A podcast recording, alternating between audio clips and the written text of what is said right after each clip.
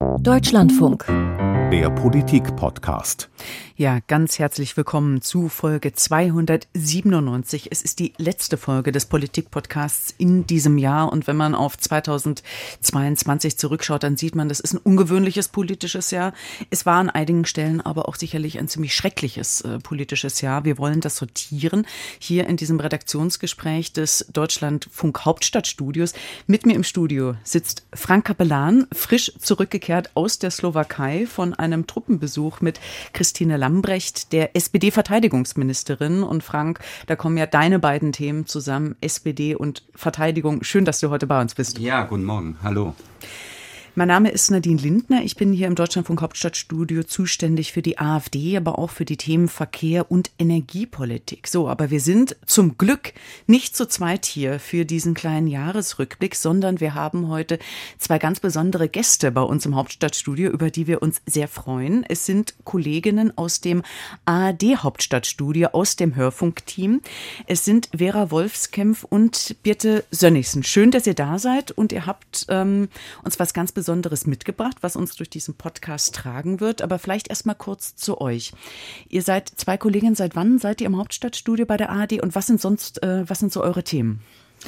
Ich bin seit äh, fast drei Jahren jetzt äh, im Hauptstadtstudio. Kurz vor Corona bin ich gekommen äh, und beschäftige mich mit Gesundheitspolitik, ist einer meiner Schwerpunkte. Das heißt, äh, jede Menge zu tun. Ansonsten beobachte ich noch die Grünen und gucke aufs Digitale. Ja, vielen Dank für die Einladung, sage auch ich. Und mit Bitte gemeinsam habe ich die Gesundheitspolitik als Thema und die Union, die ich beobachte, jetzt in der Opposition, zuletzt eben in der Regierung. Ich bin nämlich schon seit äh, vier Jahren im ARD Hauptstadtstudio und beschäftige mich ansonsten auch mit dem Bundespräsidenten und besuche den mal im Schloss Bellevue und fahre auch mal mit ihm umher. Ja, herzlich willkommen. Schön, dass ihr da seid. So, wir haben uns für diesen Jahresrückblick eine ganz besondere Perspektive ausgesucht. Ähm, ihr habt die vergangenen Monate sehr viel Zeit in einen Podcast gesteckt. Das ist ein sechsteiliges Podcast-Projekt. Plötzlich mächtig heißt das. Es geht um vier junge Bundestagsabgeordnete und durch deren Augen wollen wir dieses Jahr hier mal Revue passieren lassen in unserem Gespräch. Mal für alle, die diesen Podcast zu ihrer großen Schande vielleicht noch nicht gehört haben, äh, in zwei Sätzen, äh, was habt ihr da gemacht und was geht's da genau? Wir haben vier Bundestagsabgeordnete begleitet, zwei Männer, zwei Frauen. Sie kommen aus dem Norden, Süden, Westen, Osten, vier verschiedene Parteien und die sind alle neu im Bundestag und mussten sich erstmal zurechtfinden in diesem auch für erfahrene Abgeordnete ja außergewöhnlichen Jahr. Und wir gucken uns an oder haben uns angeguckt, wie die dieses Jahr erlebt haben auf ihrer privaten Ebene letztendlich auch, also was dieses Jahr mit ihren Familien gemacht hat, mit ihrem Leben, aber natürlich auch politisch. Ja, welche Ziele Sie eigentlich hatten, mit welchen hehren Ansprüchen Sie in den Bundestag gekommen sind und wie das dann alles über den Haufen geworfen wurde, spätestens mit dem Krieg in der Ukraine, als wenn es nicht so schon genug Krisen gegeben hätte, um die man sich kümmern müsste, Corona oder Klima. Ich fand das sehr beeindruckend, wenn ich das kurz sagen darf, wie ihr auch das persönliche Umfeld mit einbezogen habt. Also da sind die Ehemänner beispielsweise oder der Ehemann ähm, von einer Abgeordneten mhm. ist da zu Wort gekommen oder Freunde ähm, oder eben auch die Mentoren, die es da gibt. Also da kommen wir ja bestimmt noch drauf zu sprechen, die sich eben um diese jungen Abgeordneten so ein bisschen kümmern, sich zurechtzufinden. Also das fand ich schon sehr beeindruckend. Genau, es waren Erik von Malotki für die SPD, 36 Jahre alt, aus Mecklenburg-Vorpommern. Shahina Gambier, 31 Jahre alt, die für die Grünen äh, in den Bundestag eingezogen ist. Muhannad Al-Halak für die FDP, 33 Jahre alt. Und Anne Jansen, die für die Union mit 40 Jahren erstmals in den Bundestag eingezogen ist. Und diese vier hören wir jetzt in einer kleinen Collage, damit man auch so einen Eindruck bekommen kann von der Themenfülle, aber vielleicht halt auch äh, von den privaten Themen, die wir schon angesprochen haben. Wenn du ein Bundestagsabgeordneter bist, dann hast du einfach weniger Zeit. Aber dass es so schlimm ist, hätte ich nicht gedacht was soll ich jetzt machen? Kündigen, kündigen kann ich nicht, oder? ich will nicht diesen Bundestagsmandat meine Familie opfern. Es wird ja viel immer gespiegelt, dass die da oben, die in Berlin, die wissen überhaupt nicht mehr, was bei uns an der Basis überhaupt los ist. Und da habe ich gesagt, es müssen wieder mehr Menschen wirklich aus dem ja, richtigen Leben hier nach Berlin. Meine Region ist vom Niedriglohnsektor geprägt. Das heißt, wir brauchen höhere Mindestlohn, aber vor allen Dingen auch Tarifverträge und mehr Geld für Bildung, für Kitas, Schulen. Wenn ich da sozusagen die eine oder andere Milliarde mit anderen zusammen bewegen kann, das, das wäre ein Traum. Wenn man man nicht jetzt handelt, wann dann? Und die Ukraine fordert ja auch noch weitere Waffenlieferungen. Wenn du jetzt mal grob sagst, oh, Waffen liefern, dann hast du einen dritten Weltkrieg und du bist dann schuld. Aber auf der anderen Seite, vielleicht hast du einen dritten Weltkrieg, weil du eben nicht Waffen geliefert hast. Du weißt nicht, was jetzt richtig ist und was falsch ist. Ja, ich werde jetzt auch nicht unbedingt um meine Meinung gefragt. Das muss man auch ganz klar so sagen. Ne? Für mich ist es sehr, sehr wichtig mit dieser Macht, die ich habe, auf Zeit verantwortlich umzugehen. Das sind Mandate, die uns befähigen, Entscheidungen zu treffen. Entscheidungen für 82 Millionen Menschen. Und das finde ich sehr, sehr mächtig. Ich fand das total faszinierend. Das war jetzt ungefähr eine Minute dieser mhm. Collage, die wir gehört haben. Und da ist ja diese ganze Themenfülle schon abgebildet. Da ist der private Druck, äh, den die Abgeordneten, die jungen Abgeordneten beschreiben. Es sind ja aber auch die Großkrisen, da muss man ja leider auch im Plural sprechen, dieses Jahres äh, schon drin abgebildet. Da ist die Ukraine-Krise. Da sind aber natürlich auch die ganzen anderen Anforderungen, Bildungspolitik, ähm, soziale Gerechtigkeit etc. pp. Die spielen da ja auch rein. Wenn man an den Anfang schaut, an den Oktober 2021, 26. Oktober war die konstituierende Sitzung äh, des Deutschen Bundestags. Ich habe damals auch berichtet und ich war völlig fasziniert, dort durch die Gänge äh, zu laufen, weil ich meiner Ansicht nach noch nie so viele junge Gesichter dort mhm. gesehen habe. Wir waren gerade am Rätseln, ob es im Superlativ auch der jüngste Bundestag ähm, aller Zeiten ist. Es sind auf jeden ja. Fall ja. 25 Prozent der Abgeordneten unter 40 Jahre alt. Genau. Äh, das hat man vorher so in der Form eigentlich äh, noch nicht gehabt. Wenn ihr jetzt dieses Jahr mal zurückblickend betrachtet, wo würdet ihr sagen, war so der größte Spannungsabfall zwischen dem positiven Antritt, den man eigentlich hatte am Anfang, auch, naja, vielleicht einer Naivität, mhm. vielleicht aber auch einer Begeisterungsfähigkeit, mit der man angetreten ist. Und wo steht man eigentlich jetzt, äh, mehrere Monate später, so im ausgehenden Jahr 2022? Ich habe das auch gespürt in diesen ersten Wochen des neuen Bundestages und ich fand das ganz bemerkenswert zu sehen, wie orientierungslos die alle waren, aber wie begeistert. Und da war wirklich so eine Aufbruchstimmung, egal wo man im Prinzip lang gegangen ist. Und wenn wir das jetzt mal ganz komprimiert uns angucken, dann waren die noch in so einer Orientierungsphase und wussten überhaupt nicht, in welchen Ausschuss komme ich eigentlich, wo ist der Sitzungssaal, wo muss ich hin, wie funktioniert Bundestag eigentlich. Also auch noch mal zu sehen, wie viel die lernen mussten, fand ich auch überraschend. Und dann hatte man, oder ich zumindest das Gefühl, wir haben so ein bisschen an Orientierung gewonnen und dann passierte der 24. Februar. Also da war schon so ein bisschen die Spannung stieg und alle wussten, ah, was passiert jetzt? Aber so richtig damit gerechnet hatte ja keiner oder keine so richtig. Und dann war wieder alles auf Null, große, große Orientierung wurde wieder gesucht und alles, was danach passiert, äh, ist halt eine ganz andere Stimmung und hat, glaube ich, für ja alle das Leben so ein bisschen durcheinandergewirbelt. Vielleicht nochmal zur Orientierung. Ab wann habt ihr angefangen, die Abgeordneten zu begleiten und bis wann habt ihr sie äh, begleitet, dass man ungefähr ja. weiß, wie man diesen Höreindruck dann äh, einschätzen soll von eurer Recherchearbeit? Also tatsächlich kann man sagen, manche vom ersten Tag, die sie hier im Bundestag waren, also schon vor der konstituierenden Sitzung, dann haben wir sie uns so nach und nach zusammengesammelt, sag ich mal. Also spätestens hatten wir sie alle am 26. Oktober vor dem Mikrofon gehabt und und haben sie dann begleitet bis in den Juli, August September, September hinein, ja. genau. Also bis in den Sommer, also wirklich über das erste Jahr in der Legislatur, kann man sagen. Und dann waren wir beschäftigt mit dem Zusammenbauen. Aber es sind ja jetzt nur vier. Also jetzt mal, genau. ich beobachte die AfD, deswegen mhm. habe ich da immer so einen gewissen Fokus natürlich auch drauf. Linke und AfD fehlen. Warum ja. eigentlich? Allein wegen der Masse oder? Bisschen war es tatsächlich auch die Frage, schaffen wir das? Weil so vier Abgeordnete über ein Jahr zu begleiten, heißt einfach, dass man sie bei jedem wichtigen Termin auch im Wahlkreis mal besuchen muss. Ähm, wir waren drei Leute mit Marcel Heberlein noch zusammen. Das war auch also ein bisschen eine Entscheidung, was kriegen wir hin? Und äh, wir wollten auf jeden Fall in der Koalition alle Parteien dabei haben, weil es spannend ist zu gucken, wie die sich zusammenraufen. Plus natürlich auf jeden Fall eine Opposition. Da haben wir uns dann für die größte entschieden. AfD und Linke kommen am Rande sozusagen thematisch immer mal wieder rein. Aber wir haben auch festgestellt, zum Beispiel bei Allianzen der Union, so viel bewegen in der Opposition können sie natürlich nicht. Da ist im Bundestag dann auch immer schnell eine Grenze erreicht. Und die Perspektive war auch so ein bisschen, ähm, dass wir uns angeguckt haben, junge Menschen, wen haben die eigentlich gewählt bei der Bundestagswahl? Und die haben ja vor allen Dingen ihr Kreuz überwiegend bei den Grünen und bei der FDP gemacht. Und da war eigentlich so am Anfang, ha, interessant, wie wird das eigentlich zusammenpassen? Und dann haben wir gesagt, naja, wenn wir die beiden haben, dann wäre es ein bisschen komisch, die Kanzlerpartei nicht mhm. zu beobachten. Deswegen war das schon mal gesetzt und dann waren es tatsächlich die äußeren Zwänge auch so ein bisschen. Ich habe auch einen äh, jüngeren Abgeordneten zufällig kennengelernt, bevor er in den Bundestag gekommen ist. Äh, das war im Wahlkampf in Mecklenburg-Vorpommern, Johannes Alt von der SPD und das war dann für mich besonders interessant, weil er Berufssoldat war. Mhm weil er lange Zeit in Afghanistan war, weil er sich für den Einsatz äh, von Drohnen eingesetzt hat, äh, von bewaffneten Drohnen. Und äh, das war dann auch ganz interessant zu sehen, wie er sich dann eigentlich auch sogar bestätigt fühlte darin, dass man dann später gesagt hat, wir müssen viel Geld für die Bundeswehr in die Hand nehmen. Nadine, aber ich wollte dich noch kurz fragen, ähm, weil du die AfD ja beobachtest, wie, wie sieht das da aus mit jüngeren Abgeordneten? Welche Rolle spielen die da? Ich würde sagen, nicht so eine herausgehobene. Also es gibt natürlich ein paar jüngere Abgeordnete in deren Reihen. Also Hannes Gnauk äh, fällt mir da immer wieder auf, der unter 30 ist, der Brandenburger Abgeordnete aus der Uckermark ist. Auch, deswegen äh, fand ich das ganz interessant, äh, auch eine Bundeswehrvergangenheit hat, dort aber als Extremist unter anderem mit Uniformtrageverbot äh, belegt ist. Ähm, es gibt noch Markus Espendiller, ähm, der in der vergangenen Legislaturperiode eine größere äh, Rolle gespielt hat.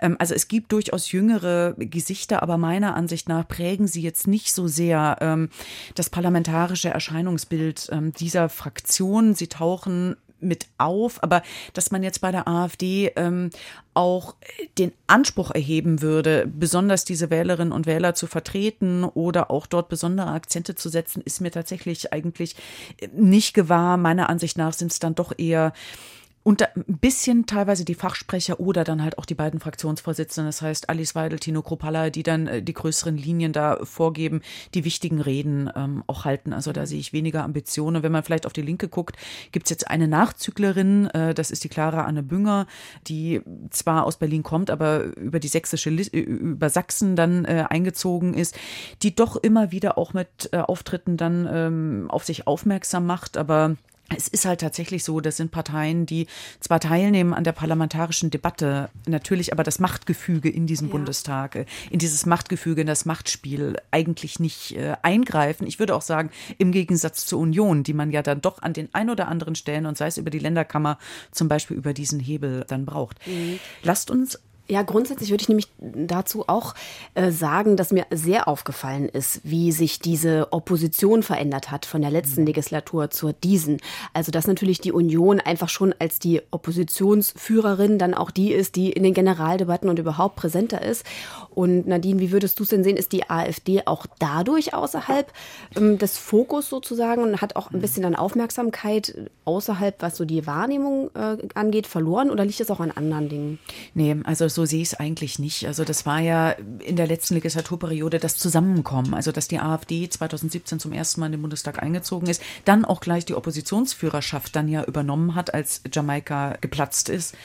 Und es da auch ihr gelungen ist, den öffentlichen Diskurs äh, zu dominieren. Jetzt habe ich so das Gefühl, sie haben sich so ein bisschen eingegraben in ihren Positionen, liefern das dann auch ab, aber es gelingt ihnen nicht mehr, die Meinungsführerschaft äh, so stark zu haben. Ich finde, das sieht man teilweise auch ein bisschen äh, bei der mangelnden Mobilisierung des sogenannten heißen Herbstes, der ja, ja. auch ähm, mhm. nicht, der nicht auch so heiß geworden in Teilen ist. natürlich gab es mhm. Demonstrationen, auch große Demonstrationen, aber es gab nicht diese Riesenmobilisierung. aber lasst uns vielleicht ein bisschen zurückkommen nochmal auf die Union und da nochmal hinschauen, weil ähm, natürlich gibt es die Union, die als Fraktion auftritt nach außen, dort ja auch die Punkte im Bundestagsgeschäft billigt man Friedrich Merz ja auch durchaus zu, auch macht, aber es gibt ja auch eine innere Tektonik in dieser Fraktion. Auch dort müssen sich die jungen Abgeordneten ja ähm, einfinden.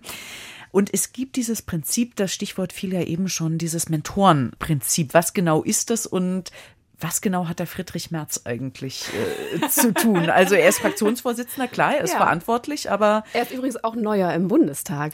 Also das war ja ganz lustig. Ich habe ähm, Friedrich Merz zusammen mit Anne Jansen, mit der äh, jüngeren Abgeordneten, getroffen und äh, tatsächlich ist Friedrich Merz ja dieses ja, äh, also dieses Mal wieder neu in den Bundestag gekommen. Das erste Mal war er 1994 dabei. Das heißt so neu richtig in neu. der Politik. Ja. aber erst in der WhatsApp-Gruppe der Neuen. Er ist in der WhatsApp-Gruppe der, der Neuen, genau. Und hat damals einen Ratschlag bekommen, den er dann auch gerne an Anne Jansen weitergegeben hat. Also ich würde die Empfehlung unabhängig von der Frage geben, welche Rolle wir gerade im Parlament spielen, ob Opposition oder Regierungsfraktion. Ich würde neuen Abgeordneten genau das empfehlen, was mir mein damaliger Fraktionsvorsitzender Wolfgang Schäuble auch empfohlen hat. Halbes Jahr einen Mund halten, anschauen und zuhören.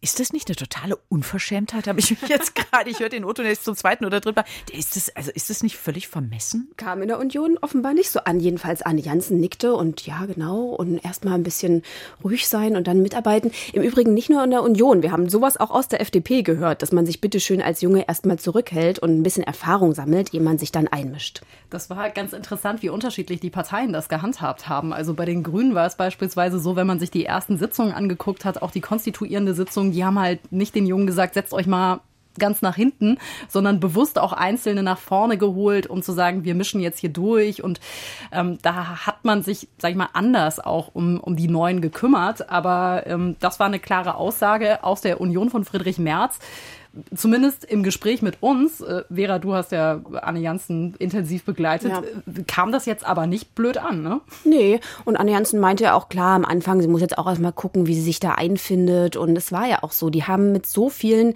Erwartungen am Anfang zu tun, mit ihren eigenen, mit ihren völlig überfliegenden, wo sie ein Jahr später dann sagen, na gut, da habe ich jetzt mir ein bisschen zu viel vorgenommen, dass ich jetzt die gleiche, die ganze Corona-Politik reformieren kann, zumal in der Opposition. Und dann noch der Wahlkreis dazu, die Partei, die Familie, die auch noch an einem zerrt.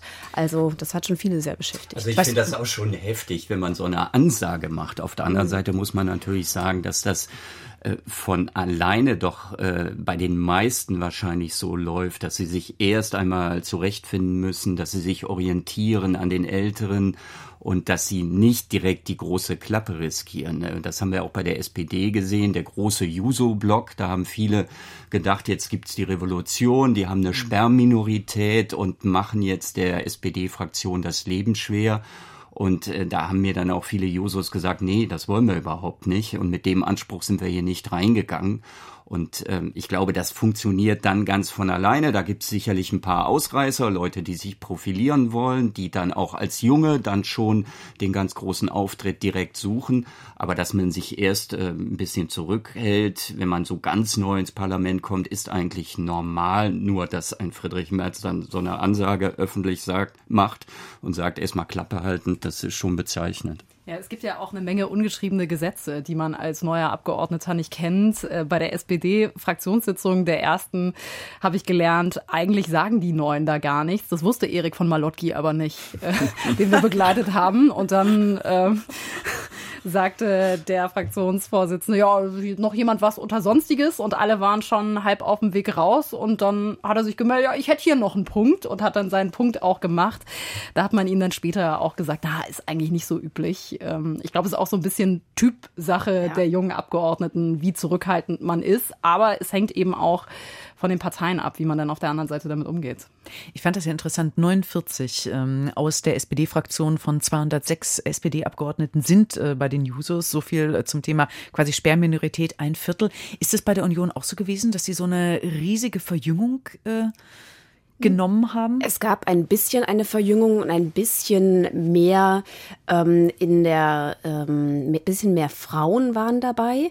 Aber es ist weiterhin so, dass diese Fraktion ist geprägt von Männern über 50. Also da hatte Anne Jansen schon mit damals noch 39, als sie in den Bundestag kam, ist schon allein dadurch ein bisschen aufgefallen. Mhm, und die ja, kommt ja aus Norddeutschland offensichtlich. Mhm. Drei Kinder auch. Wer, wer, ist diese Anne Jansen? Weil, also ja. gelinde gesagt, ich habe vor dem Podcast, also auch jetzt als jemand, der im politischen Berlin arbeitet, nie von dieser Frau gehört. Nein, also das ähm, ist auch kein Wunder, denn sie ist auch wirklich erst 2021 in die Politik aktiver gekommen. Also ihr Mann war schon immer kommunalpolitisch aktiv und sie auch, weil sie dort eben in ihrem Kreis in Wittmund, äh, eben die an der Nordseeküste, an, einfach auch in das ja, lokale Leben sehr eingebunden war.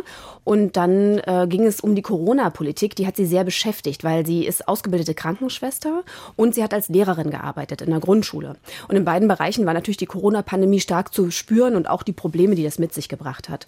Und das war so ihr Anreiz zu sagen, ich will das verändern. Und da ist sie wirklich innerhalb von einem Jahr dann in der Politik so aktiv geworden, dass sie auch dieses Bundestagsmandat dann noch bekommen hat, auf einem guten Listenplatz gelandet ist. Und mit ihren drei Kindern, 11, 13 und 15, hat sie gesagt, war das ihre erste egoistische Entscheidung, die sie als sehr lange getroffen hat. Ist ja dann doch was, dann wegzugehen, zu sagen, okay, mein Mann ist selbstständig, der macht jetzt erstmal die Familienarbeit hauptsächlich. Und ähm, ja, für sie hat das aber tatsächlich gut funktioniert. Was ich mich gefragt habe, als ich diesen Podcast äh, gehört habe, gibt es eigentlich sowas? Und auch jetzt nach unserem äh, Gespräch bestärkt mich das eigentlich nochmal zu fragen, gibt es dann überhaupt sowas wie junge Politik, die in diesen Bundestag Einzug hält? Weil es gibt ja zum Beispiel, wir haben jetzt über quasi die ausgefallene User-Revolution gesprochen. Die Taz hat dann gleich gefragt, warum eigentlich so brav? Der Spiegel schreibt jetzt darüber, dass äh, der Seeheimer Kreis, das heißt der konservative Teil äh, der SPD-Fraktion, totalen Zulauf bekommt, weil die so gut organisiert sind. Der Pragmatismus siegt. Ja, irgendwie siegt da der Pragmatismus über, über Ambitionen oder über Ansprüche, über Visionen, ja, Über Veränderungswillen wird das so untergepflügt? Guck dir Kevin Kühnert an, wenn wir da noch kurz bleiben können. Also was haben wir da geglaubt, ähm, was das für ein, jetzt benutze ich das Wort nochmal, revolutionär sein würde. Der ist ja dann auch neu in den Bundestag gekommen und dann hat er auf einmal einen Sakko angehabt und da wurde darüber berichtet. Und er hat sich auch als Generalsekretär mhm. bis auf kleine Spitzen jetzt über die Rente ganz aktuell, da hat er sich doch extrem zurückgehalten mhm. und ist sehr ruhig geworden, pragmatisch geworden, Realpolitiker geworden, hat sich eingefügt in die Partei, wo sich dann doch viele die Augen gerieben haben. Und wenn er es dann schon so macht als ehemaliger Juso-Vorsitzender, weiß ich nicht, ob man äh, so viel anderes von den ganz jungen, äh, kleinen jungen Parteisoldaten erwarten kann. Das ist sicherlich noch mal eine andere Ebene. Ich habe mir mehrfach die Frage gestellt, wie wäre das Jahr wohl verlaufen, wenn Russland die Ukraine nicht angegriffen hätte und wenn nicht ganz Europa, die ganze Welt in diese Krise einfach gestürzt worden wäre. Also äh, hätten wir dann andere Bewegungen nochmal erlebt? Hätten wir, wäre die mhm. Politik tatsächlich mhm. eine andere geworden? Ich kann das nicht beantworten, aber das ist tatsächlich eine Frage, die ich mir immer wieder gestellt habe. Wenn man auch anguckt, mit was für Zielen und Erwartungen die letztendlich wirklich gestartet mhm. sind, äh, auch äh, was Klimaschutz angeht, was die Klimakrise angeht. Und immer, wenn wir sie danach gefragt haben, sagten sie, natürlich müssten wir eigentlich nichts anderes tun, als darauf zu gucken. Ähm, das Thema von Shahina Gambia, eins ihrer großen Themen beispielsweise von den den Grünen, ähm, ist Afghanistan. Die hat gesagt, äh, vor einem Jahr äh, waren das die Headlines und guckt doch mal bitte, was da in Afghanistan passiert. Äh, die ist die Obfrau in der Enquete-Kommission auch für die Aufarbeitung und sie sagt, meine Aufgabe ist jetzt auch so ein bisschen, dass wir da weiter hingucken, aber mir ist natürlich vollkommen klar, dass auf der, ich sag mal, größeren politischen Bühne gerade ganz andere Themen die Agenda bestimmen und auch vieles durcheinander gebracht haben. Fand ich bei ihr auch sehr interessant. Äh, ich glaube, als zweijähriges Kind ist die mit ihren Eltern aus Afghanistan geflohen. Ne? Wenn ich das richtig in Erinnerung habe, das hat sie dann gesagt. Und äh, sie meinte dann, ja, ich bin so dankbar dafür, dass ich keine wirklichen Erinnerungen mehr an diese schreckliche Zeit habe. Aber sie hat ja dann auch so die Parallelen geschlagen zum Ukraine-Krieg, zu den Flüchtlingen. Wer aus dem Krieg kommt, der muss aufgenommen werden bei uns. Und das ist ja so ein bestimmendes Moment für ihr ganzes Engagement in der Politik. Wir müssen uns da fragen, ähm, und das tun wir ja auch mit dieser Enquete-Kommission, Kommission, was ist schiefgegangen, was hätte nicht sein dürfen, was hätte besser laufen müssen. Und wir gucken ganz, ganz gezielt zurück und wir gucken genau dahin, wo es weh tut. Und mein Ziel ist es, dass wir möglichst klare Antworten haben, wie wir in Zukunft wenn solche Einsätze vorkommen, wie wir diese gestalten, wie wir sie sinnvoll gestalten. Wir, wir leben in unsicheren Zeiten, wir wissen nicht geopolitisch, was in einem Jahr ist. Und ähm, das heißt, dadurch ist es umso wichtiger, dass wir ähm, das, was gewesen ist, vernünftig aufarbeiten. Finde ich, wir haben ja zwei Abgeordnete, die eine persönliche Fluchtgeschichte haben. Und das fand ich auch nochmal beeindruckend, bemerkenswert. Also auf unterschiedliche Art und Weise. Mohanad Al-Halak ist aus dem Irak geflohen mit seiner Familie. Da war er schon älter. Er erinnert sich also. Und die haben tatsächlich nochmal eine ganz andere Perspektive auch in diesen mhm. Bundestag gebracht, der ja so jung ist, aber auch so divers, wie er vorher nicht war. Und auch da haben wir uns häufig die Frage Frage gestellt, ändert das jetzt eigentlich was? Also ist das so im mhm. konkreten politischen Handeln? Ähm, und da war so die Antwort, die die beiden uns gegeben haben, ja, einfach in jeder Ausschusssitzung nochmal eine andere Perspektive reinzubringen. Wenn wir darüber reden, Anerkennung von irgendwelchen Abschlüssen, äh, dann sagen die, mhm. ja, wer von euch hat denn hier einen Koffer neben der Tür stehen? Oh, es geht ein Krieg los, ich nehme mal meine ganzen Zeugnisse mit oder so. Also so Kleinigkeiten und was es, mhm. was es auch, oder die dann große Auswirkungen natürlich haben, oder auch was es bedeutet, Sprache, äh, Essen äh, und so weiter und so fort, dass das, so sagen sie, zumindest hilft, wenn man das immer wieder anspricht und thematisiert. Und dass das natürlich was ist, was in vorherigen Legislaturperioden weniger ausgeprägt war. Ist ja vielleicht auch eine Frage von Repräsentation. Das habe ich mich jetzt äh, gerade gefragt. Also wenn ich zum Beispiel auch an Hakan Demir denke von der SPD, äh, junger Abgeordneter hier aus Berlin, auch äh, sozusagen mit einer Migrationsgeschichte bei sich beziehungsweise in der Familie. Dann die beiden, die ihr im Podcast habt. Ähm, haben die das mal gespiegelt, dass es vielleicht auch für andere Menschen, für Bürgerinnen und Bürger dann wichtig ist zu sehen, ähm, dass am Rednerpult im Bundestag äh, da ist oder dass man auch ein Landwirtschaftsminister Cem Özdemir hat. Mhm. Ähm, also Muhannad Al-Halak zum Beispiel hat das so gesagt und hat das auch als sein Ziel bestimmt von der FDP, dass er sagt, also wir sind eine Partei, die erstens zeigt, der persönliche Aufstieg soll möglich mhm. sein und dass er auch als Vorbild da fungieren möchte. Ich meine, meine Herzensthemen sind bekannt. Äh, ich habe selber einen Migrationshintergrund. Äh, ich bin Handwerker.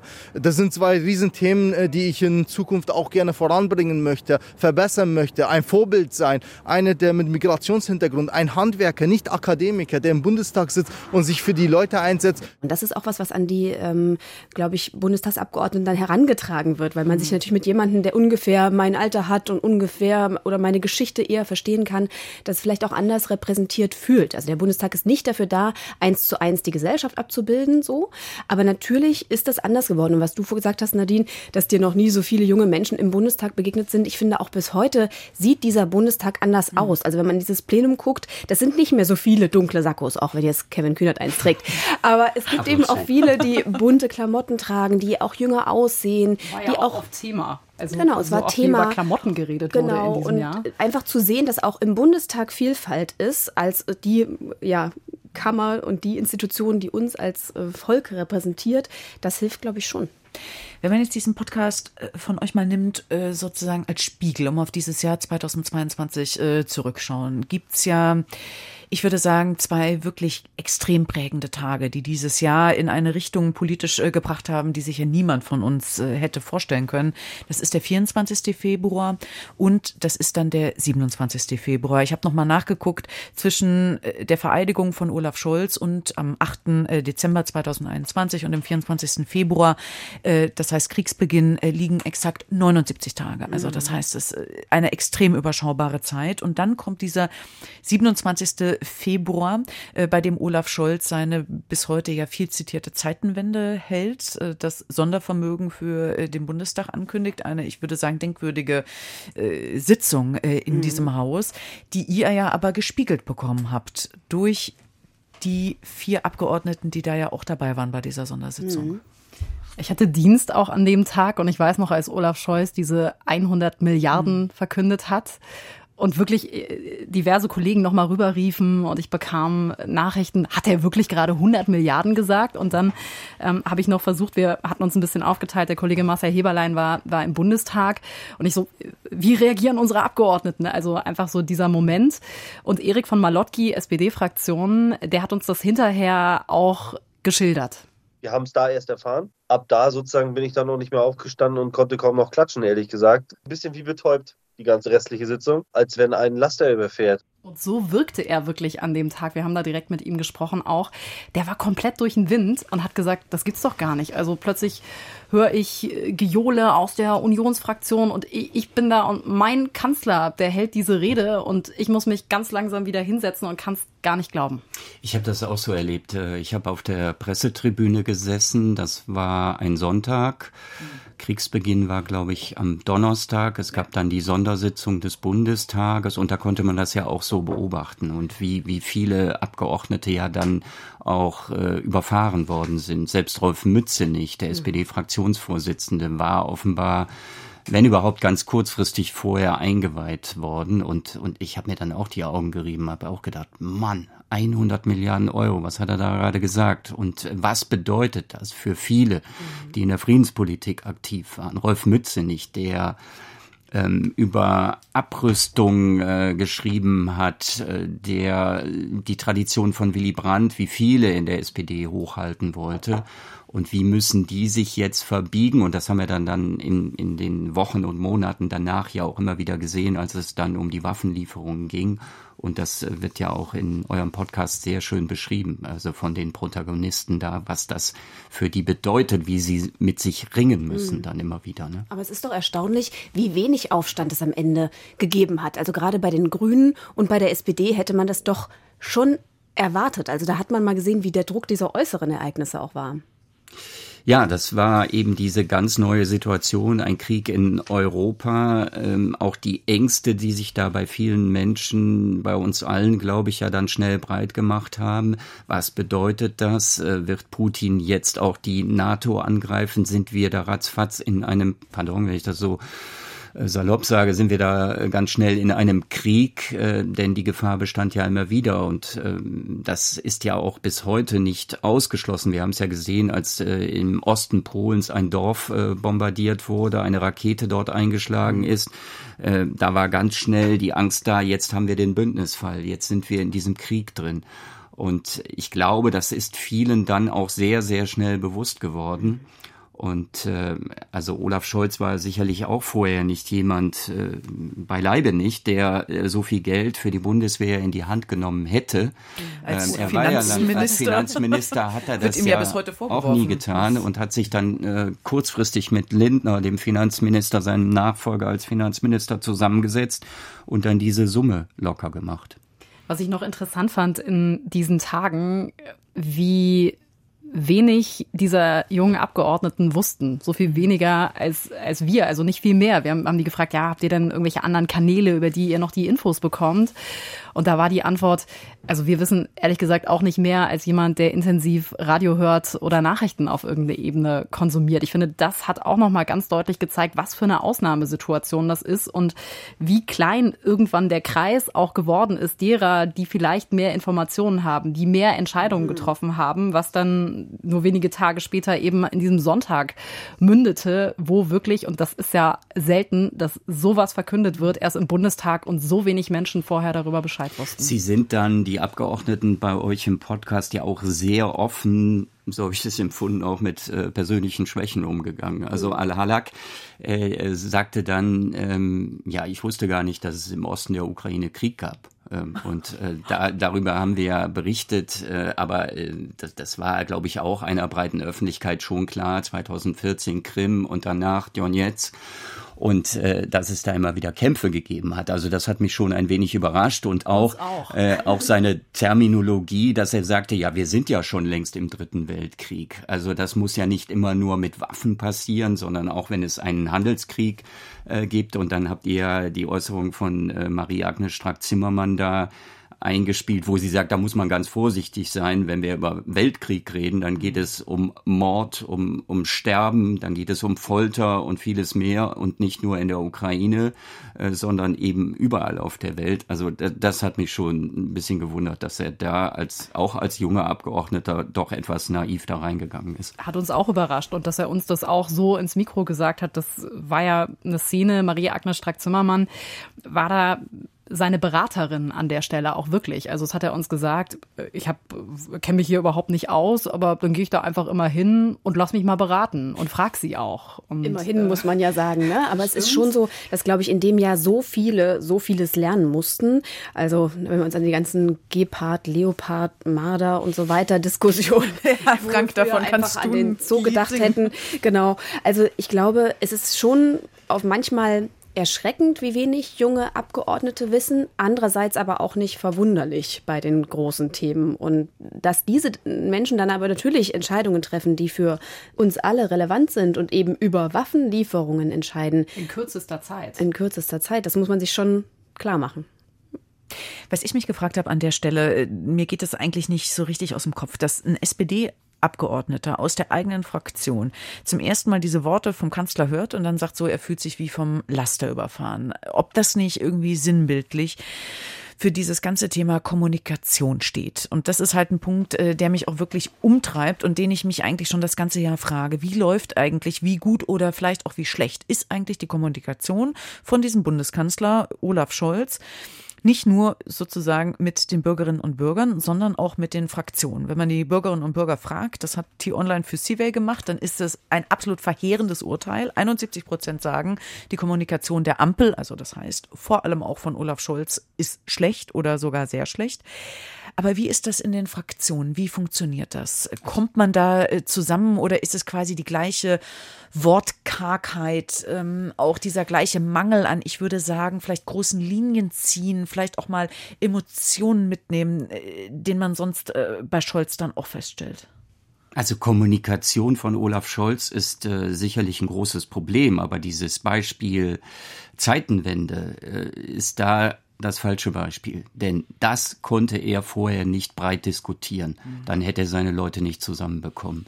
Und das hat mich auch so ein bisschen erinnert damals, ähm, wie ich auch im Bundestag erlebt habe. Ich bin ja doch schon ein bisschen älter, am 11. September 2001. Uneingeschränkte Solidarität für die Vereinigten Staaten. Gerhard Schröder damals im Bundestag. Und das war auch eine Sache, die wurde nicht diskutiert. Das bedeutete nämlich dann in der Folge, dass wir sehr schnell nach Afghanistan gegangen sind, den Einsatz da begonnen haben. Also ich glaube, das sind so Momente, da musst du als Kanzler im kleinsten Kreis entscheiden, kann man jetzt drüber streiten, ob da nicht der Fraktionsvorsitzende doch eingeweiht werden sollte. Aber da kannst du nicht die ganze Fraktion vorher diskutieren lassen. Also da stößt Demokratie, glaube ich, dann auch im, im Parlament an ihre Grenzen. Kann man aber nicht so häufig machen. Sicherlich. Ja, genau. Ja. Und ich glaube, Scholz und die SPD ist wahrscheinlich auch nochmal eine andere Geschichte als jetzt die Grünen. Also bitte, da hast du ja immer viel mit äh, dich beschäftigt. Und da ist natürlich nochmal, versucht man zumindest eine andere Kommunikation zu pflegen in der Fraktion.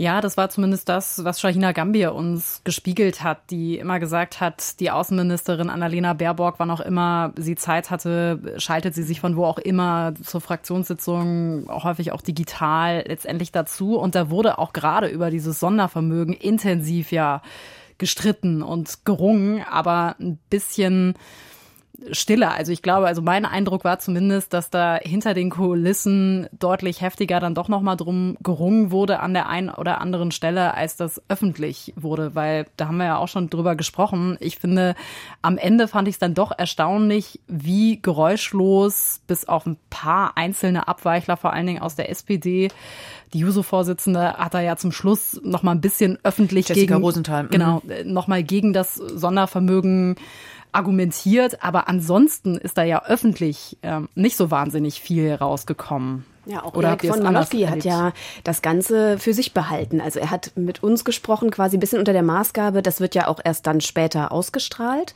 Aber er hat nicht groß in die Presse gegangen und hat das nicht ausschlachten lassen. Ne? Aber wie hat er denn abgestimmt? Er hat dagegen gestimmt. Er war einer von den neun Abgeordneten der SPD, die letztlich dagegen gestimmt haben. Also zwischenzeitlich sah es ja durchaus noch mal nach mehr aus. Aber ich fand auch, es ist interessant, wiederum jemand als junger Abgeordneter, der neu dazukommt und dann aber sagt, nein, das sind meine Überzeugungen.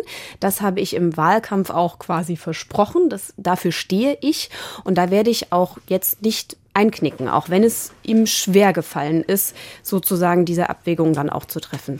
Ja, ich fand das ja äh, sehr nachvollziehbar, interessant, wie Claudia Roth dann gesagt hat, als eine der Mentorinnen für die Grünen, wenn eine Entscheidung nur einen ganz kleinen Schritt in die richtige Richtung geht, wenn wir da ein bisschen vorwärts kommen, äh, dann musst du die mittragen. Und nur wenn es gar nicht anders geht, dann ist es eine Gewissensentscheidung möglicherweise und dann kann ein Ab Abgeordneter, eine Abgeordnete sich auch dagegen entscheiden. Und ähm, ja, das war, war dann vielleicht so ein Punkt auch, als es um das Sondervermögen geht ähm, ja, wo, wo man eben diese, diese, wo man ja wusste, wie schlecht es um die Bundeswehr bestellt ist und wie groß die Bedrohung jetzt ist und, und dass man da gar nicht anders konnte, als jetzt zu sagen, wir müssen da Geld in die Hand nehmen, um diesen Zustand zu verbessern. Hm. Lass uns vielleicht noch mal ein bisschen springen, ähm, auch jetzt in die Jetztzeit, also das heißt Ende Dezember äh, 2022, äh, Stichwort Bundeswehr, Stichwort Krise, Stichwort schlecht bestellt. Also das ist ja was, was man jetzt seit dem Wochenende auch wieder besichtigen konnte. Stichwort ist äh, der Problempanzer Puma. Es ging dann weiter mit den äh, Panzerhaubitzen, wo die Bildzeitung berichtet hatte, dass, dass es da möglicherweise auch Einsatzschwierigkeiten gibt. Frank, du warst ja gerade mit einer der, ich würde sagen, umstrittensten und vielleicht auch mit am, ja, in der öffentlichen Wahrnehmung an schlechtesten gestellten Ministerin äh, unterwegs, Christine Lambrecht, zwei Tage ähm, in der Slowakei. Kriegt sie das in den Griff mit der Bundeswehr, wenn man jetzt versucht, mal so ein bisschen eine Ampelbilanz äh, zu ziehen nach diesem einen Jahr? Oder ist die Armee bei ihr einfach schlecht aufgehoben?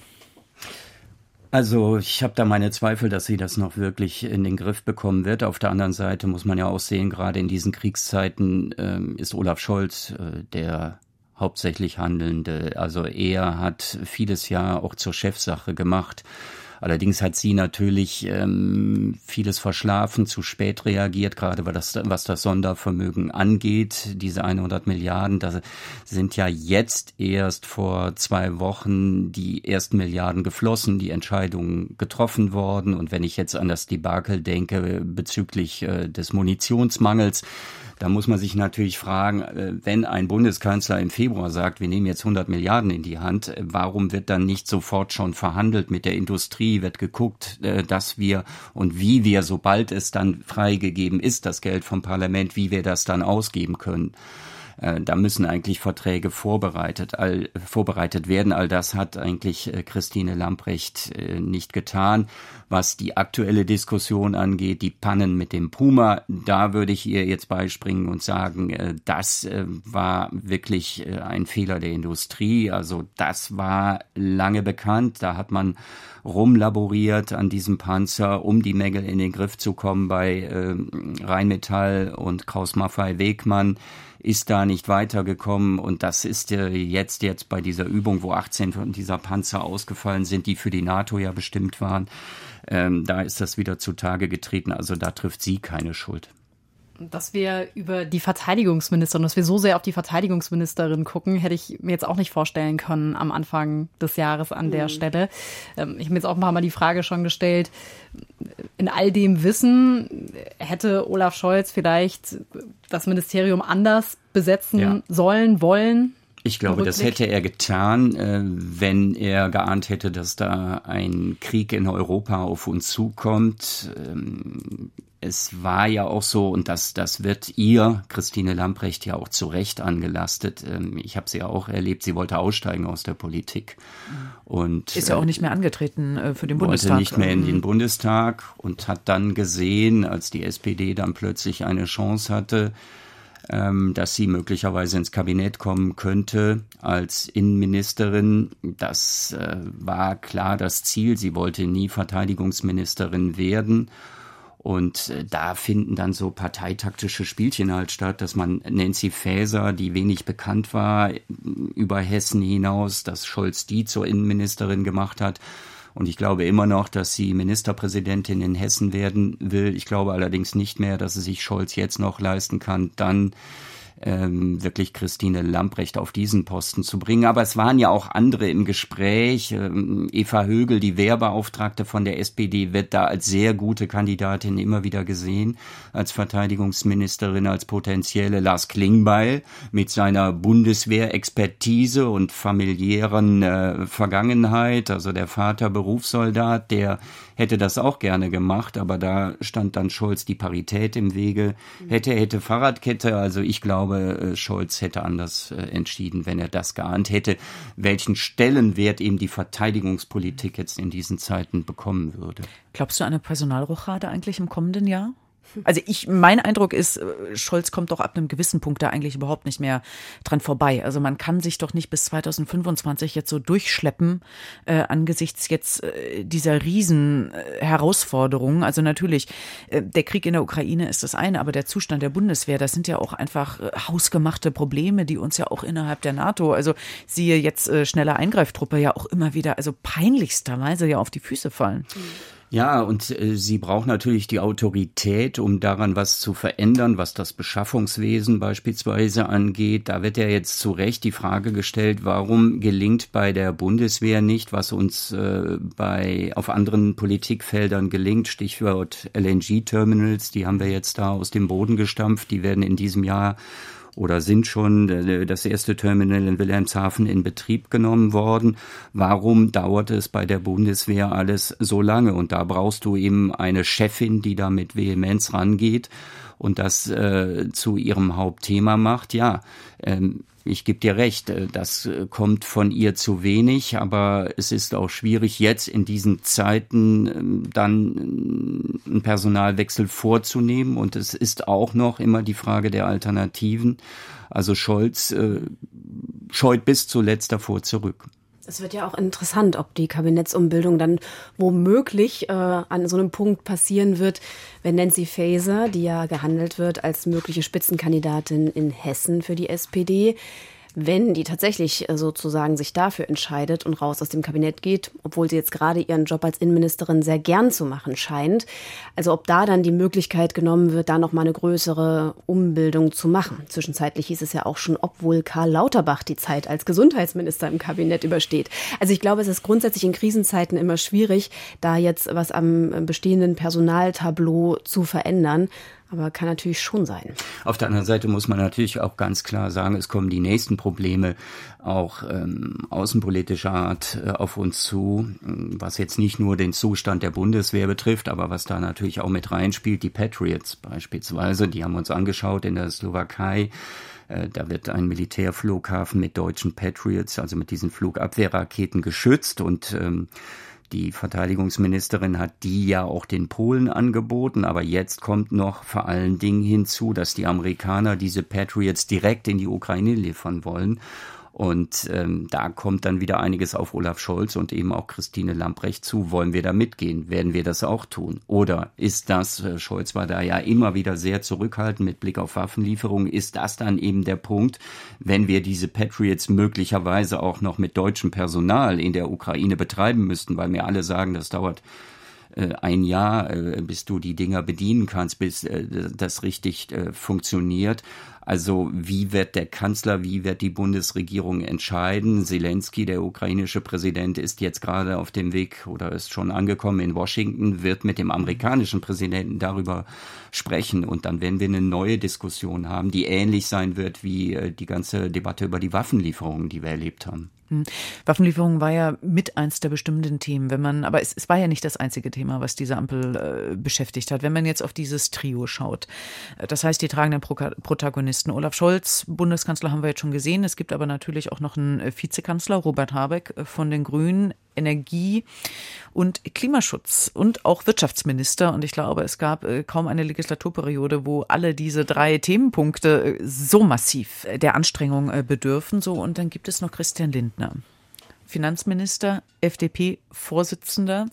Ja, und Vorsitzender, ich würde fast sagen, einer Partei, bei der man sich oder bei der ich mir immer gar nicht so richtig sicher bin, ob sie eigentlich äh, wirklich große Freude haben äh, am Dasein in dieser Ampel und am Regieren. Wenn man jetzt die Anhänger und Anhängerinnen äh, mhm. anschaut, da war ich ja gelinde gesagt völlig entsetzt. Ich weiß nicht mehr, ob es bei, ob es Zahlen von der ARD oder vom ZDF waren, wo 70, 80 Prozent der Befragten sagen, wir finden das eigentlich total fürchterlich was in der Ampel ja. passiert. Also bricht das auseinander? Hat das irgendwie so ein paar Sollbruchstellen, die vielleicht noch tiefer werden oder hangelt man sich so durch? Also auch da würde ich sagen, in Krisenzeiten kann ich mir nicht vorstellen, dass es auseinanderbricht. Bei so viel Verunsicherung, die es äh, eh schon gibt und bei so vielen Problemen, die dringend gelöst werden müssen. Und das hat man ja auch gesehen, dass sie sich letztlich dann zusammengerauft haben. Na klar gab es total viel Zoff um die Atomkraft, um die ähm, Laufzeitverlängerung, wo letztlich der Kanzler sogar seine Richtlinienkompetenz äh, durchsetzen musste und das selber entscheiden musste, weil sich ähm, ja, die Grünen und die FDP darüber nicht einigen konnten. Werden. Und es gab auch ähm, viel Streit um die Gasumlage. Das waren ja wirklich, glaube ich, die Zeiten, wo am meisten auch von der SPD dann plötzlich gegen den ähm, grünen Umfragehelden äh, Habeck Lars geschossen haben. Mhm. Genau. Also da gab es ja wirklich böse Töne in dieser Koalition, die ja so mit so einem ganz anderen Anspruch gestartet ist. Wir sind miteinander, wir wollen keine Nachtsitzung, wir sind die Fortschrittskoalition, ein neuer Ton, ein neuer Stil. Und das wurde alles irgendwie von der Realität überholt. Aber sie haben eben sich dann zumindest in diesen Punkten, die sein mussten, Entlastungspakete, wie können wir jetzt diese Energiekrisen lösen, immer wieder zusammengerauft, wenn letztlich auch in langen Nachtsitzungen zum Teil und haben so ein bisschen ja, weil wie das Britta Hasselmann, die Fraktionsvorsitzende der Grünen, gesagt hat äh, zur Bilanz, sie sind zu einer Arbeitskoalition geworden, also von der Fortschritt zur Arbeitskoalition. Aber, das aber klingt völlig, also ich finde, das klingt völlig ernüchtert. Es und, ist äh, ernüchternd. Wenn man sich den Koalitionsvertrag anschaut, da steht dann groß drüber, mehr Fortschritt wagen. Also dieses große Zukunfts Versprechen. Aber waren wir da vielleicht ein bisschen naiv? Konnte man das wirklich erwarten, dass das funktionieren könnte? Also wir müssen ja auch sehen, wie weit Grüne und FDP auf vielen Feldern auseinander sind. Also da, da prallen ja Ideologien aufeinander. Das haben wir jetzt dann auch gesehen bei der Atomkraftdebatte wo es Lindner gegen Habeck ging und wir haben es jetzt bei Wissing und äh, Lemke erlebt, mhm. wo es darum geht, was bauen wir eher aus, also den Straßenverkehr, bauen wir noch neue Autobahnen, auch beschleunigt oder stecken wir jetzt alles in die Bahn rein, Tempolimit, die FDP hat sich da immer gesträubt, stand immer wieder auf der Bremse, also äh, da, da geht es ja auch um symbolische, ideologische Fragen und äh, so im Nachhinein muss man sagen, ja, eigentlich ähm, war das von Anfang an ein Zweckbündnis, eine Arbeitsgemeinschaft ähm, und da konnte man nicht allzu viel erwarten. Jetzt sind natürlich einige Themen in Folge des Ukraine-Kriegs nochmal anders hochgespült worden, worden. Also, dass wir über LNG-Terminals in der Form nochmal reden, dass sich Leute äh, bewegen dass müssen. also, in Deutschland darüber redet. Dass, ja. wir, dass wir vielleicht wieder eine Fracking-Debatte an irgendeiner Stelle führen, auch das ja immer wieder Thema war. Das hätte ja vor einem Jahr sich auch niemand vorstellen können dass wir Themen, die eigentlich abgehakt schienen, äh, doch nochmal diskutieren. Stichwort Tempolimit und auch Volker Wissing. Bei dem habe ich mir, den guckst du dir ja näher an, Nadine, auch immer wieder die Frage gestellt, was mhm. seine Rolle jetzt mhm. eigentlich ist. Wenn ich mich ja. jetzt nochmal zurückerinnere an die Koalitionsverhandlungen und wie da auch Wissing und Lindner als Duo häufig aufgetreten sind und wie ich ihn da deutlich stärker wahrgenommen habe. Und jetzt im Laufe des Jahres hat sich doch in meiner Wahrnehmung zumindest sehr viel auf Lindner konzentriert. Da weiß ich nie so genau, ist das jetzt eigentlich der Finanzminister, der spricht oder der Parteivorsitzende. Das unterscheidet ihn ja. Manchmal selber nicht so ganz. Ja. Äh, wie nimmst du da Wissing wahr in seiner Rolle? Also das ist wirklich eine interessante Frage, weil ich frage mich das auch äh, häufiger, wenn ich mir Volker Wissing anschaue, weil ich finde eigentlich die Voraussetzungen, die er mitbringt, ähm, die ich auch letztes Jahr genau um diese Zeit äh, ihm auch zugeschrieben habe, nämlich die Vorerfahrung als Verkehrsminister von Rheinland-Pfalz, der auch dort äh, einige Akzente gesetzt hat, was auch äh, die Organisation zum Beispiel vom öffentlichen Personennahverkehr ähm, dort äh, anging. Das hat er ja schon gemacht. Dann hat er meiner Ansicht nach ja auch ein bisschen dieses parteipolitische Denken dadurch, dass er Generalsekretär war bei der FDP und ich ich habe ihn dann eigentlich auch darüber so wahrgenommen, dass er schon auch ein gewisses Standing hat und halt aber auch eine Idee hat, äh, wo er hin will.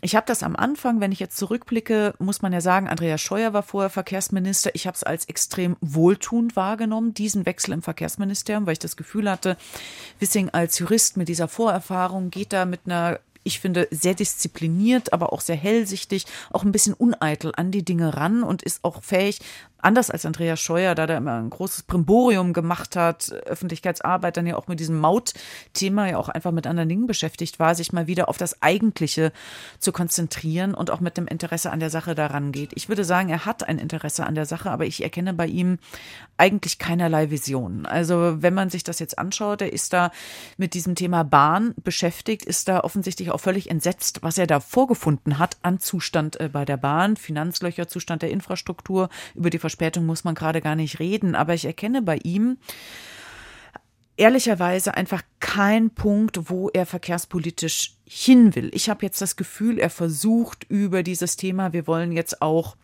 Straßen stärker bauen oder auch gleichberechtigt ausbauen, ähm, ein bisschen dieses FDP-Thema, freie Fahrt für freie Bürger irgendwie stärker zu spielen, mal völlig. Pff, abgesehen davon, ob das jetzt sinnvoll ist oder nicht, ich persönlich halte das nicht für sinnvoll. Ich finde, wir sollten uns auf andere Punkte äh, konzentrieren, die wichtig sind. Aber ich erkenne da keinerlei Ambitionen und ich bin auch an einigen Punkten wirklich entsetzt. Also zum Beispiel Klimaschutz im Verkehr. Er hat ein Sofortprogramm vorgelegt, wie er es ja machen musste, weil der Verkehrssektor die Klimaziele nicht erfüllt. Das war dann aber von so dünner Qualität, dass der Expertenrat äh, gesagt hat, wir können das noch nicht mal quasi evaluieren, weil wir überhaupt nicht wissen, was wir mit diesem Papier anfangen sollen. Und da, da also da verstehe ich ihn nicht und da verstehe ich gelinde gesagt auch die FDP nicht, damit so ein paar positiven Themen auch mal in die Vorderhand zu kommen. Digitalisierung, modern gedachter äh, Verkehr, auch dieses 49-Euro-Ticket kommt meiner Obwohl Meinung das nach. Ja schon sehr toll fand. Also das bundesweite Nahverkehrsticket hat er sich schon auch mit Werf eingesetzt. Ja, aber ich finde, wenn man sich jetzt die Details anschaut, die ja auch noch nicht klar sind, ist ja. es A, ein wahnsinnig zäher Prozess und es könnte in der praktischen Ausgestaltung so ein paar Fußangeln bekommen, die es dann doch wieder so unattraktiv machen, dass es in der Praxis nicht den Wumms hat, den man eigentlich will. Also mhm. ich finde ihn enttäuschend und ich glaube, das ist auch ein bisschen Teil des Problems äh, er wird auch in der FDP teilweise so wahrgenommen. Und wenn man sich jetzt die anderen beiden anschaut, Marco Puschmann von der FDP äh, für die Justiz, Bettina Stark-Watzinger, Forschungsministerin der FDP, es ist nicht so, dass die FDP diese Freshness, diese mhm. Frische, die ich eigentlich mit ihr auch positiverweise verbinde, da irgendwie politisch auf die Bühne kriegt. Ich weiß nicht, Birte, du, du guckst dir die Digitalthemen an. Ist da denn irgendwie ein bisschen Morgensonne ja, zu sehen? Ich, ich, fand das ganz interessant, dass du gesagt hast, du erkennst da keine Vision äh, im Verkehrsbereich bei Volker Wissing. Und ehrlich gesagt, im Digitalen erkenne ich die auch nicht. Ähm, in den Gesprächen äh, mit ihm habe ich sie eher noch im Verkehr tatsächlich gesehen. Also, dass man halt sagt, okay, er hat verstanden, wir haben zu viele Verkehrsverbünde in Deutschland und da muss man mal irgendwie ran oder zumindest das so ein bisschen konkreter zu machen an der Stelle. Im Digitalen wiederum äh, muss man sagen, das Wort digital stand ja häufiger in diesem Koalitionsvertrag als irgendwas mit Klima. Ich finde, da, jetzt kann man auch noch mal sagen, eben der Krieg auch das ein bisschen in den Hintergrund gedrückt. Aber da sehe ich jetzt eben nicht, das ist ja auch zentral sein Ressort, dass da wirklich die nötige Bewegung da ist, die es wirklich braucht. Jetzt muss man sagen, Deutschland muss da sehr viel aufholen. Aber auch die Ziele, die man schon abgespeckt hat, wurden jetzt noch weiter abgespeckt. Mhm. Also da würde ich jetzt sagen, fürs nächste Jahr auf jeden Fall eine große Hausaufgabe bei der Digitalisierung in allen Bereichen vorwärts zu kommen. Ja, würde ich dir völlig äh, zustimmen. Ich würde ihn ein wenig in Schutz nehmen. Du hast es auch gesagt, 9-Euro-Ticket, äh, 49-Euro-Ticket, die Nachfolge. Also da hat er sich schon in die Bresche geworfen. Das war erstaunlich. Ansonsten redet da ein Verkehrsminister der Porsche-Lobby. Also da ist der Nadine, wie du es gesagt hast, auf FDP-Linie. Da versucht man sich als äh, Autopartei ein bisschen zu profilieren. Er hat sich lächerlich gemacht äh, mit seinen äh, Äußerungen in Sachen Tempolimit. Wir haben ja nicht genug mhm. Schilder dafür. Also da fasst man sich an den Kopf. Auf der anderen Seite wird er in der SPD, in der SPD-Spitze insbesondere als zuverlässiger Partner in der Koalition, als Stütze dieser Koalition wahrgenommen, ein Mann, auf den man sich verlassen kann, mit dem kann man immer reden und so und er hält sein Wort. Also das höre ich immer wieder von den Sozialdemokraten. Ja. Stichwort ist eben schon gefallen, nächstes Jahr, 2023. Wir schauen jetzt mal so ein bisschen in die Glaskugel zu diesem Jahreswechsel. Es sind ja vier Landtagswahlen, äh, die kommendes Jahr vor uns liegen. Wir dachten eine ganze Zeit, es sind nur drei, aber nein, es sind jetzt vier. noch Berlin. Ja, genau. Also 12. Februar, ähm, na, also Wahlwiederholung in Berlin wird auch interessant, weil ein Machtwechsel hier an der Spitze zumindest nicht ausgeschlossen ist ähm, im Berliner äh, Senat.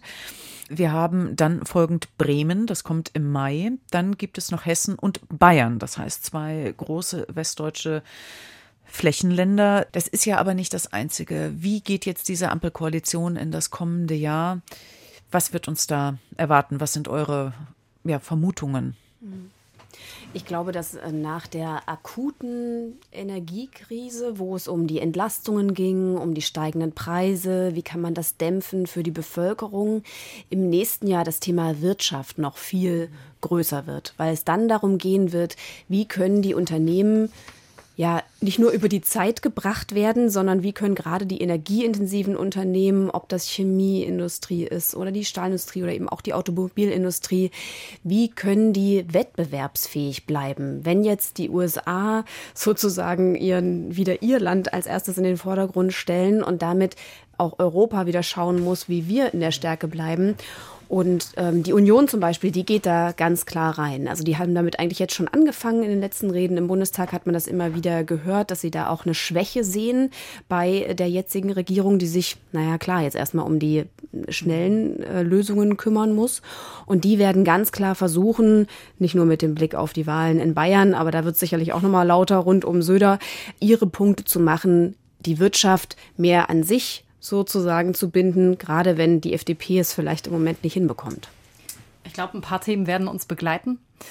Waffenlieferungen wird weiter ein Thema bleiben. Ich glaube auch das Thema Energie ähm, ich könnte mir gut vorstellen, dass tatsächlich die Union, vielleicht auch der bayerische Ministerpräsident, die Debatte um Atomkraftwerke und Laufzeiten nochmal aufmachen wird. Ich habe ihn jetzt mehrfach schon gehört. Er hat gesagt, wir brauchen äh, kein oder nicht nur ein Atommüllendlager, sondern auch ein Ideologieendlager, so wie er es ja dann Aber beides nicht nennt. in Bayern sicherlich, ne? Natürlich nicht, weil Bayern ja jetzt schon die größte Last trägt, wie ich gelernt habe, weil das Zwischenlager ja auch zum Teil schon in Bayern ist. Und zwar, also ich glaube, das sind tatsächlich Themen, die uns begleiten werden. Äh, und ich habe mich ja gefragt, ob dieser Bundestag irgendwann mal wieder in so einen normalen Arbeitsmodus kommt, weil seit ich bin jetzt seit knapp drei Jahren hier und ich habe erst Corona erlebt, wie hier alles im Galopp durch diesen Bundestag gebracht wurde, dann jetzt viele Entlastungspakete, so dass ich so ein Grundgefühl von Gehetztheit von einem mhm. anderen parlamentarischen Verfahren zumindest gewonnen habe und ich frage mich, ob sich das wieder ändern wird. Naja, wir sehen es ein bisschen jetzt auch ähm, im Bereich der Gesundheitspolitik, äh, dass da eben Corona in den Hintergrund gerät. Corona ähm, ist bald vorbei. Vielleicht ist es schon vorbei, sagen äh, ja, viele. Ich wir, glaube, Familien mit kleinen Kindern haben dazu im Moment eine Ja, da haben wir aber jetzt auch andere Infektionskrankheiten, die zum Problem werden. Und dann kommen wir eben zum Medikamentenmangel. Wir kommen zum Problem der Fallpauschalen, grundlegende Reformen, die da anstehen. Das war immer ein Riesenthema, an dem sich Gesundheitsminister die Zähne ausgebissen haben. Finanzierung der gesetzlichen Krankenkassen mhm. und der Pflegeversicherung. Genau. Es werden das war mir entfallen. Genau. Pflege genau. ist es werden auch die großen Räder sein, die ein großes Thema drehen muss. Genau, genau. Da muss er ran. Kann, kann er das? Und, Sorry, dass ich dich unterbreche, Frank, aber kann er das? Er muss es können. Also ich sag mal so, er hat die besten Voraussetzungen, weil manche Dinge hat er selber mit eingeführt. Also wenn man schaut äh, bei den Fallpauschalen, da hat er vor 20 Jahren Ulla Schmidt beraten als ähm, Gesundheitsökonom und merkt jetzt selbst, sagt das immer wieder bei den Themen, die du gesagt hast, Frank, bei den Medikamenten, bei den Krankenhäusern, überall, dass diese Ökonomisierung, der wirtschaftliche, mhm. finanzielle Druck in bestimmten Teilen zu weit äh, gedreht wurde, in anderen Teilen aber immer noch Deutschland ja viel mehr für Gesundheit ausgibt als äh, Europa. Also insofern muss es da eine Umverteilung geben und wirklich einen systemischen Wandel, denn die Schwächen haben wir jetzt alle gesehen in der Corona-Pandemie, in der Zeit danach, überall die Überlastung und die Engpässe das kann ja so nicht weitergehen und auch bei der Fliege, wo das Problem immer größer ja, wird. Ja, das ist äh, vielleicht sogar die Rettung für Karl Lauterbach. Ich glaube, Birte, du hattest das eben gesagt. Wir haben ja äh, überlegt, äh, muss der vielleicht zurücktreten, weil er in der Corona-Politik ja überhaupt keinen Rückhalt mehr hatte. Da hat ja auch die FDP mächtig dagegen gehalten. Äh, Maskenpflicht und andere Dinge, die konnte er überhaupt nicht mehr durchsetzen. Und äh, damit kann ich die Brücke zuschlagen äh, zu einem Punkt, der mir in unserer Diskussion jetzt ein bisschen kurz gekommen ist, Corona, weil das auch in eurem Podcast ja eine Rolle gespielt hat. Äh, das war die ganz große Niederlage meiner Ansicht nach für Karl Lauterbach, dass er die Impfpflicht nicht durchbekommen hat. Und dass auch er sich. Für Olaf Scholz. Auch für Olaf Scholz und dass sich aber die beiden und dass sich auch Karl Lauterbach darauf eingelassen hat, das zu einer Gewissensentscheidung zu machen, die es meiner Ansicht nach nicht war und das nicht zu ähm, ja zu Regierungshandeln zu machen, ja. mit einem mit einer Gesetzesvorlage reinzugehen und zu sagen, wir wollen diese Impfpflicht haben. Es gab eine Mehrheit in der Bevölkerung, es gab eine Mehrheit im Parlament. Dann hätte es man hätte man es durchbringen können. Und ich glaube, das hat auch die ähm, CDU-Abgeordnete Jansen am Ende wahrscheinlich frustriert. Ja, weil da, sie wollte ja das. Ja. Sie wollte das eigentlich, genau. Sie war davon ganz überzeugt und dann hat sie aber festgestellt, oh, Politik ist irgendwie komplizierter, als wenn ich mir das zu Hause am Küchentisch überlege. Ich war sonst der, derjenige auch, die zu Hause gesagt hat, ja mein Gott, dann muss man das eben machen. So, also da finde das merke ich wirklich, dass ich sonst gesagt hätte, können die doch einfach machen da in Berlin, sollen die einfach mal bestimmen, so. Und jetzt denke ich, ah shit, so einfach ist das gar nicht, weil das ist ja nicht nur die eine Entscheidung, da hängt noch ganz viel hinten dran. Umsetzung, Kontrolle, Ja, und was sind dann die Konsequenzen? Bußgelder, Beugehaft? Wie macht man das? Die Reichen zahlen es einfach so, weil denen ist es egal. Die Armen können sich kein Bußgeld leisten. Und äh, ja, wie soll man das dann machen? Und hat dann natürlich angefangen zu zweifeln und den Unionsvorschlag am Ende natürlich auch besser gefunden als alle anderen.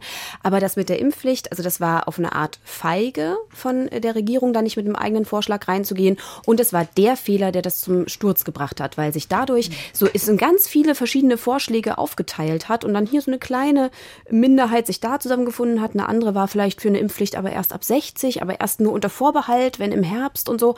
Und das ähm, ist dann das, zum das, falschen Zeitpunkt Zeitpunkt, auch ein bisschen zu spät wahrscheinlich gekommen, einfach gescheitert. Das war die Hasenfüßigkeit von Olaf Scholz. Also Lauterbach hätte ihm sofort ein Gesetz vorgelegt, da bin ich von überzeugt. Klar, über Nacht. Ja.